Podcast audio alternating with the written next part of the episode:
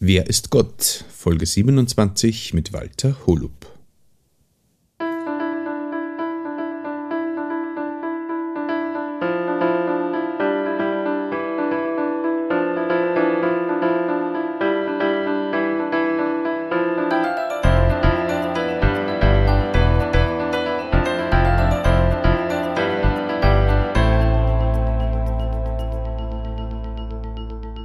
Christi und herzlich willkommen. In diesem Kanal geht es um Gottes Willen. Wir reden über biblische Themen und über die Geschichten, die Gott mit Menschen schreibt.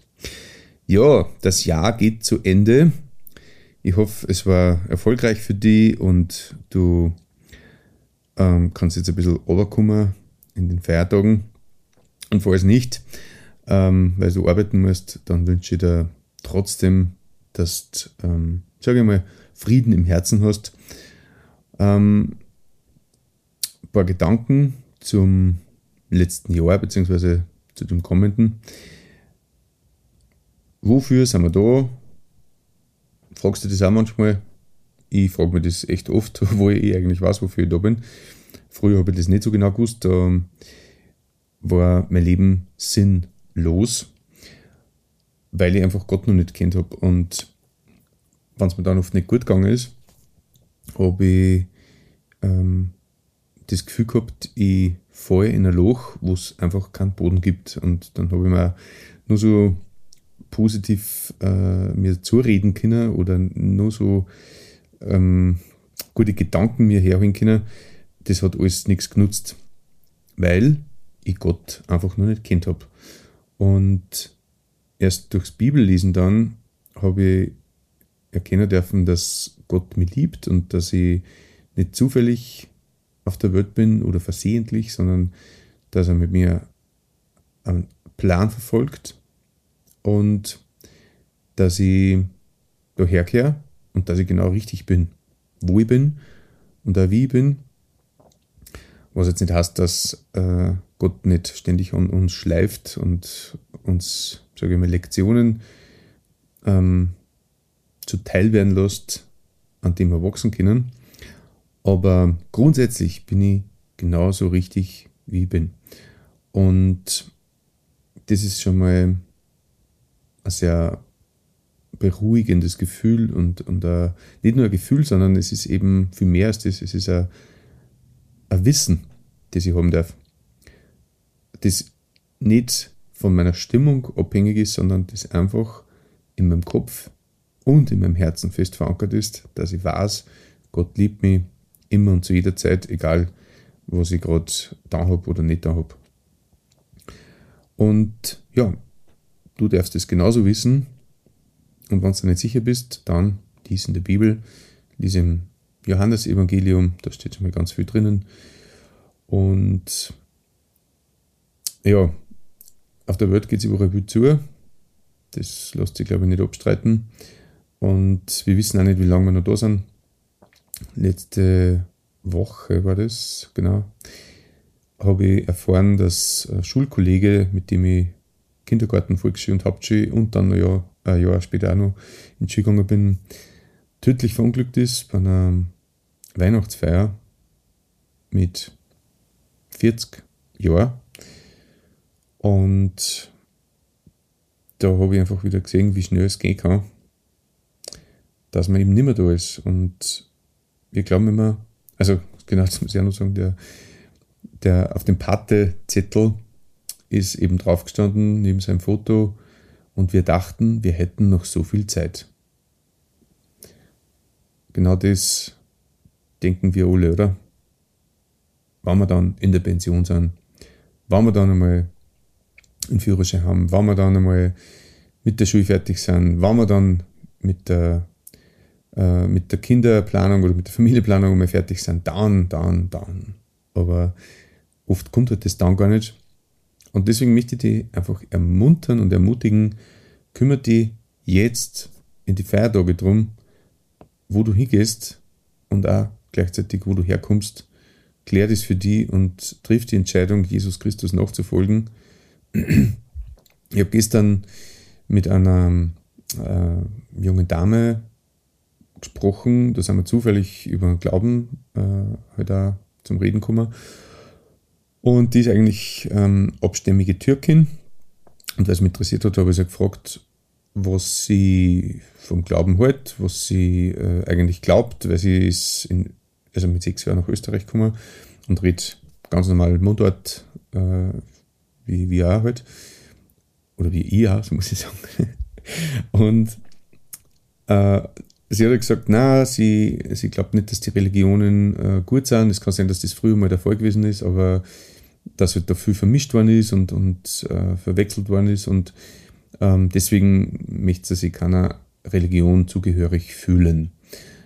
Ja, passt. Und dann habe ich halt weitergefragt und dann sagt sie halt noch, und sie glaubt, dass äh, quasi das Ziel ist, dass man da sind, ähm, ein guter Mensch zu sein ist und ein liebevolles Herz zu haben und auf Gott zu vertrauen. Und dann wollte ich natürlich wissen, welchen Gott, weil eben ein Buddha oder ein Allah oder Jesus Christus ganz was anderes sagen. In der Kernaussage. Und sie hat dann gesagt, naja, das, so kann man das jetzt eh nicht sagen, das ist alles schon irgendwie eins und ähm, eben die, der Kern davon ist eben diese Liebe.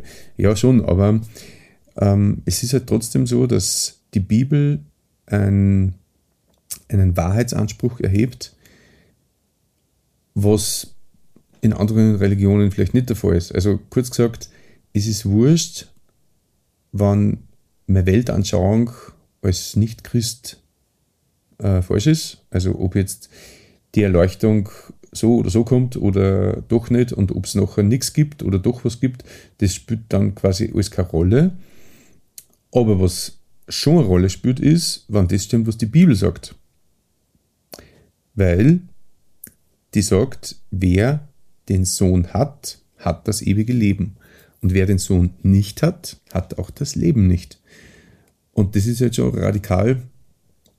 Und ähm, also wie gesagt, es ist wurscht, was ich glaube, weil das hat alles keine großen Konsequenzen. Also natürlich gibt es vielleicht dort und da irgendwelche Konsequenzen, aber der Gott der Bibel beansprucht die Wahrheit für sich und vor allem dieser Gott, von dem ich da rede, das ist nicht einer, der, der quasi brutal und, und rücksichtslos seinen Herrschaftsanspruch äh, an sich reißt, sondern es ist der Gott, der, wie er schreibt, mich im Mutterleib quasi schon gesehen hat, nur bevor ich auf der Welt war und mich liebevoll, ähm, wie heißt es da? Liebevoll, ah, das ist so schön geschrieben, jetzt fällt es mir nicht mehr ähm, naja, liebevoll entwickelt hat und entworfen hat und ausgestattet hat mit all meinen Talenten und Fähigkeiten und, und der uns so lieb hat, dass er für uns bezahlt hat am Kreuz, sodass wir ewig in Verbundenheit mit ihm leben können und äh, eben nicht in den Tod gehen müssen, also in den ewigen zweiten Tod, wie es heißt, sondern dass wir wirklich bei ihm sein dürfen. Und das Ganze, jetzt kommt's, ohne Taten. Also nicht durch Werke oder durch, durch viel Beten oder viel Spenden, sondern einfach nur durch den Glauben an Jesus. Wer an mich glaubt, hat ewiges Leben. Naja, und dann, um nochmal auf die Dame zurückzukommen, ähm, sagt sie, ja, so genau was ist dann auch nicht. Ähm, das ist ja dann jetzt auch nicht so wichtig gewesen. Aber genau das ist der Punkt. Ich glaube, wir dürfen da nicht stehen bleiben und sagen, ja, so genau wissen tut es ja eh keiner. Weil in der Bibel heißt es ja, wir sollen oder wir müssen wissen, woran wir glauben und, und wem wir vertrauen und dass wir auch alles mit Herz und Hirn prüfen sollen, woran wir glauben.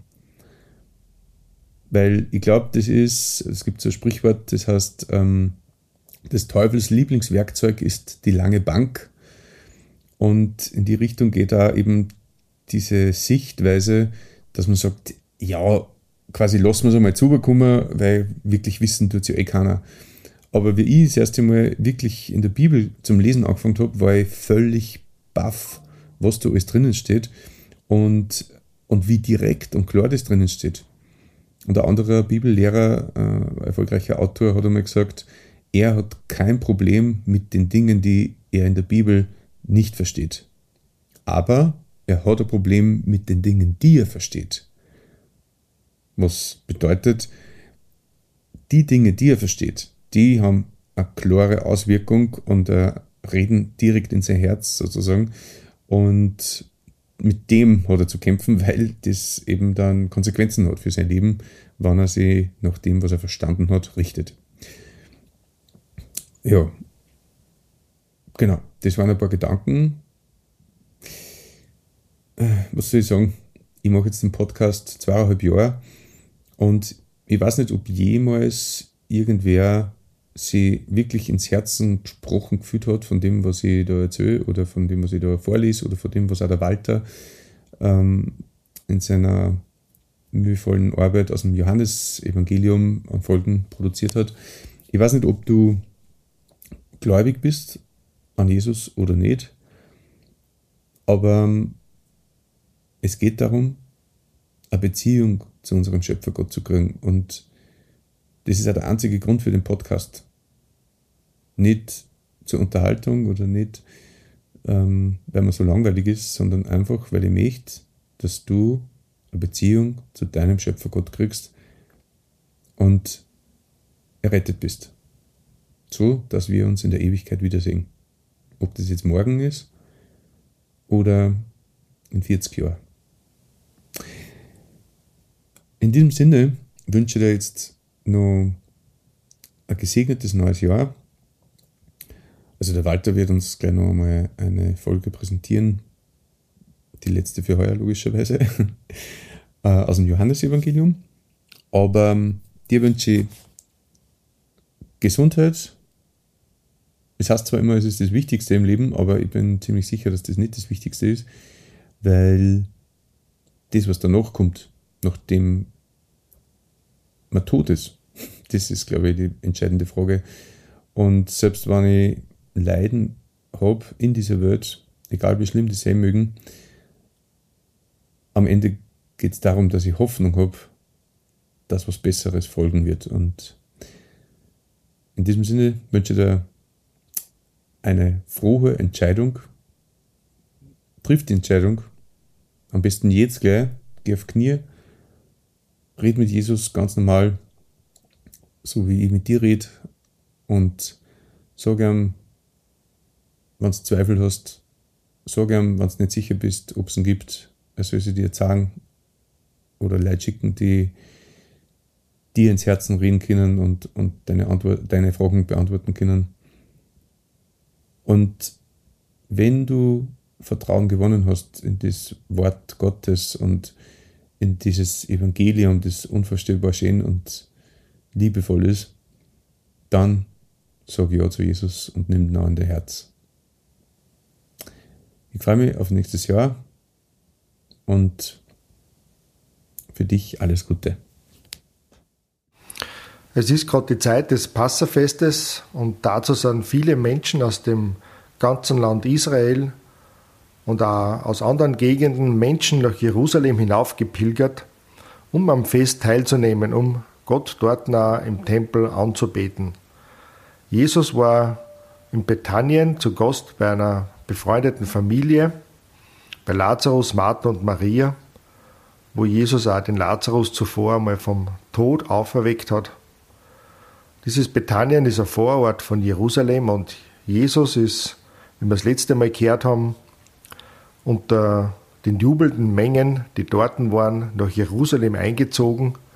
Er ist auf einem Eselsfohlen geritten und Menschen haben Palmzweige und Tüchern auf den Weg geworfen und Jesus ist da unter Jubel eingeritten, wo die Menschen gerufen haben, Hosianna, gelobt sei Gott.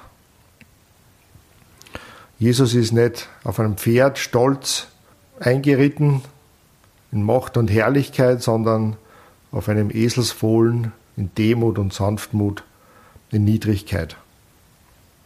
Und die Frage ist, was sie die Menschen erwartet haben von Jesus, von dem Messias. Was haben sie für Vorstellungen gehabt? Und da wollen wir uns heute wieder Gedanken drüber machen und schauen, was wir da im Johannesevangelium weiterlesen, was sie da zutragen hat. Und zwar wollen wir lesen im Johannesevangelium, das Kapitel 12, die Verse 20 bis 36. Unter den Festbesuchern, die zur Anbetung Gottes nach Jerusalem kamen, waren auch einige Griechen. Sie wandten sich an Philippus, der aus Bethsaida in Galiläa stammte, und sagten: Herr, wir möchten Jesus sehen. Philippus sprach mit Andreas darüber, dann gingen beide zu Jesus und sagten es ihm. Doch Jesus erwiderte: Die Zeit ist gekommen, in der die Herrlichkeit des Menschensohnes sichtbar wird. Ja, ich versichere euch, wenn das Weizenkorn nicht in die Erde kommt und stirbt, bleibt es allein. Wenn es aber stirbt, bringt es sehr viel Frucht. Wer sein Leben liebt, wird es verlieren. Aber wer sein Leben in dieser Welt gering achtet, wird es für das ewige Leben erhalten. Wenn jemand mir dienen will, muss er mir auf meinen Weg folgen. Mein Diener wird dann auch dort sein, wo ich bin und mein Vater wird ihn ehren. Ich bin jetzt voller Angst und Unruhe. Soll ich beten, Vater, rette mich vor dem, was auf mich zukommt? Aber deswegen bin ich ja gerade in diese Zeit hineingekommen. Vater, offenbare die Herrlichkeit deines Namens. Da sprach eine Stimme vom Himmel. Das habe ich bis jetzt getan und werde es auch diesmal tun. Von den Menschen, die dort standen und zuhörten, sagten einige, es hat gedonnert. Andere meinten, ein Engel hat mit ihm geredet. Aber Jesus sagte, diese Stimme wollte nicht mir etwas sagen, sondern euch. Jetzt entscheidet sich das Geschick der Welt. Jetzt wird der Herrscher dieser Welt hinausgeworfen werden. Und wenn ich von der Erde erhöht worden bin, werde ich alle zu mir ziehen. Mit diesen Worten deutete er an, auf welche Weise er sterben würde. Die Menge hielt ihm entgegen. Wir lesen in der Schrift, dass der Messias für immer bleiben wird. Wie kannst du da behaupten, der Menschensohn müsse erhöht werden? Wer ist überhaupt dieser Menschensohn? Das Licht wird nur noch kurze Zeit für euch leuchten, sagte Jesus. Nutzt das Licht, solange ihr es habt, damit euch die Dunkelheit nicht überfällt. Wer in der Dunkelheit unterwegs ist, weiß nicht, wohin er geht. Glaubt an das Licht, solange ihr es noch habt, damit ihr Menschen des Lichts werdet. Nachdem er das gesagt hatte, zog Jesus sich aus der Öffentlichkeit zurück. Gut, soweit unser heutiger Text. Wir haben gelesen, dass da Griechen zum Fest kommen sind und sie wollten Jesus kennenlernen. Wahrscheinlich, kann ich mir vorstellen, haben sie schon einiges über Jesus gehört, was für Zeichen und Wunder er getan hat, dass er viele Menschen geheilt hat, ja sogar einen Toten auferweckt hat. Warum wollten sie Jesus kennenlernen? Warum wollten sie zu ihm? Ich weiß nicht, aber vielleicht wollten sie ihm auch ein Wunder sehen oder einfach wollten ihn bestaunen und bewundern. Aber Jesus geht dann gar nicht auf diese Bitte ein oder auf diesen Wunsch, den ihm Philippus und Andreas neu bringen, die ihm gesagt haben, dass da Griechen da sind, die ihn kennenlernen wollen oder sehen wollen. Jesus sagt dann, im Grunde um das geht es nicht. Ich bin nicht da, dass ich bestaunt werde oder im Rampenlicht stehe, bewundert werde. Und das ist es Jesus nie gegangen wenn er Zeichen und Wunder getan hat. Er wollte nicht groß rauskommen und bewundert werden. Die Zeichen und Wunder waren alleine dazu da, wie wir schon auch oft gehört haben, dass sie Jesus auszeichnen als den Messias, der von Gott gesandt ist. Das war der Grund für diese Zeichen und Wunder, die Jesus dann hat. Und Jesus sagt dann, um was es geht. Er sagt im Vers 23, Die Zeit ist gekommen, in der die Herrlichkeit des Menschensohnes sichtbar wird. Ja, wie wird die Herrlichkeit des Menschensohnes sichtbar? Der Herrlichkeit, was haben wir da für Vorstellungen, was das bedeutet? Und Jesus erklärt es weiter. Jesus sagt dann, ich versichere euch, wenn das Weizenkorn nicht in die Erde kommt und stirbt, bleibt es allein. Wenn es aber stirbt, bringt es sehr viel Frucht. Er vergleicht sich da selbst mit einem Weizenkorn, ja, das sterben muss, um viel Frucht zu bringen. Was war seine Bestimmung? Jesus war sich seiner Bestimmung ganz klar bewusst. Und dieses Ziel hat er immer vor Augen gehabt. Dass er nämlich sterben wird, damit viel Frucht daraus entsteht. Was bedeutet diese Frucht? Was ist die Frucht, die daraus entsteht aus dem Tod von Jesus? Das lesen wir in Vers 32. Und wenn ich von der Erde erhöht worden bin, werde ich alle zu mir ziehen. Und wenn Jesus da von der Erhöhung redet, redet er davon, dass er am Kreuz sterben wird, dass auf, das, auf den Pfahl hinaufgezogen wird. Das war den Anwesenden auch völlig klar, was das bedeutet, dieser Ausspruch. Also nichts mit großer Macht und Würde, sondern in Niedrigkeit und Schande. Dadurch wird die Herrlichkeit des Menschensohnes sichtbar dass er bereit war zu sterben, diesen Weg der Niedrigkeit zu gehen. Und dann wendet er sich an alle seine Nachfolger, die ihm nachfolgen wollen und dienen wollen.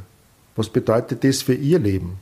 Es bedeutet im Grunde in gleicher Weise bereit zu sein, zu sterben.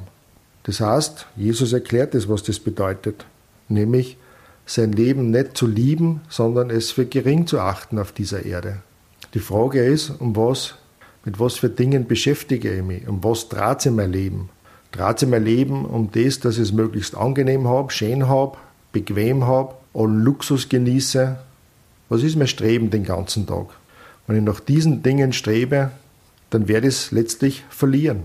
Denn wenn ich sterbe, dann muss ich alles zurücklassen und ich habe nichts mehr. Es hat alles keinen Ewigkeitswert. Aber wenn ich bereit bin, all diese Dinge aufzugeben, hinten zu lassen und mich nach dem Willen Gottes ausstrecke, danach frage, was ist Gottes Wille für mein Leben, wie kann ich Jesus dienen, wenn ich bereit bin, in dem Sinne selber zu sterben, meine Wünsche und Träume hinten zu lassen, dann sagt Jesus, dann werde ich mein Leben gewinnen. Dann werde ich das Leben für das ewige Leben gewinnen. Und Jesus gibt dann eine ganz großartige Verheißung wieder, was das bedeutet, wenn ich bereit bin, meine Wünsche und Träume meine Vorstellungen hinten zu lassen und mich wirklich ganz nach dem Willen Gottes auszurichten, dann werde ich dort sein, wo Jesus ist. Und Gott, der Vater, ähm, wird mich ehren. Unvorstellbar, ja, wie großartig das ist. Letztlich bedeutet das, dass man eben in der Herrlichkeit bei Jesus sein darf, wenn man sein Leben bereit ist, hinten zu lassen, um Jesus nachzufolgen, in gleicher Weise bereit ist, sogar bis in den Tod für Jesus zu gehen. Sein Leben eben auf dieser Erde gering zu achten. Das ist die Bestimmung für einen Jünger, für einen Nachfolger von Jesus. Und nicht ein Leben in Luxus, in Saus und Braus und in aller Annehmlichkeit zu leben. Denn all diese Dinge wird man verlieren. Und letztlich wird man in alle Ewigkeit die Konsequenzen aus seinem Leben tragen müssen. Oder genießen dürfen, wenn man Jesus nachgefolgt ist, dann darf man in alle Ewigkeit in der Nähe von Jesus sein. Und dann sagt Jesus, wie es ihm innerlich geht. Das war keine leichte Zeit, das war keine leichte Stunde für Jesus, da durchzugehen, an das Kreuz zu gehen. Er sagt, ich bin, ich bin jetzt voller Angst und Unruhe. Aber er stellt dann die Frage, soll ich jetzt zu Gott beten, zu meinem Vater beten, rette mich vor dem, was kommen wird. Aber Jesus sagt, na, das macht keinen Sinn. Genau deswegen bin ich ja in diese Stunde gekommen. Das ist mein Auftrag, da durchzugehen. Und Jesus sagt dann eigentlich das einzige Gebet, was für ihn Sinn macht, ist, Vater, offenbare die Herrlichkeit deines Namens. Oder man könnte sagen, verherrliche dich in meinem Leben. Und dann hat die Stimme vom Himmel gesprochen, Das habe ich bis jetzt getan und werde es auch dieses Mal tun. Und diese Stimme aus dem Himmel war dazu da, dass die Menschen es hören und begreifen. Aber ja, wie traurig ist es wiederum, dass die Menschen keine Ohren gehabt haben, um diese Stimme auch zu verstehen. Denn Jesus sagt, diese Stimme ist nicht wegen mir ertönt, sondern wegen euch, die ihr da dabei seid, um sie zu hören. Das wäre eine weitere Bestätigung gewesen einfach, dass Jesus der Messias ist, der Gesandte Gottes, der Sohn Gottes, der bestimmt war, diesen Weg zu gehen. Aber die Menschen haben es wieder nicht verstanden. Die einen haben gedacht, es donnert und die anderen haben gedacht, ein Engel muss wohl was geredet haben. Aber Johannes und auch andere Jünger, nehme ich an, haben diese Stimme doch vernommen und gehört, was sie gesagt hat, was Gott gesprochen hat dass sie nämlich Gott der Vater in Jesus verherrlichen wird. Und das hat wiederum bedeutet, dass ihm Jesus ans Kreuz genagelt wird und sterben wird. Und Jesus sagt dann in Vers 31 und 32, dass dieses ein ganz entscheidender Moment ja für die gesamte Weltgeschichte bedeutet. Hier entscheidet sich das Geschick der Welt. Jetzt wird dieser der Herrscher der Welt. Und wer ist dieser Herrscher der Welt? Es ist Satan. Wie man ja sieht, was sich auf dieser Welt abspielt, ist ganz deutlich ersichtlich, dass Satan der Herrscher dieser Welt ist. Aber, was wir eins wissen dürfen, dass dieser Herrscher der Welt bereits besiegt ist. Dass Jesus am Kreuz gestorben ist, war ein scheinbarer Sieg Satans, aber nur scheinbar.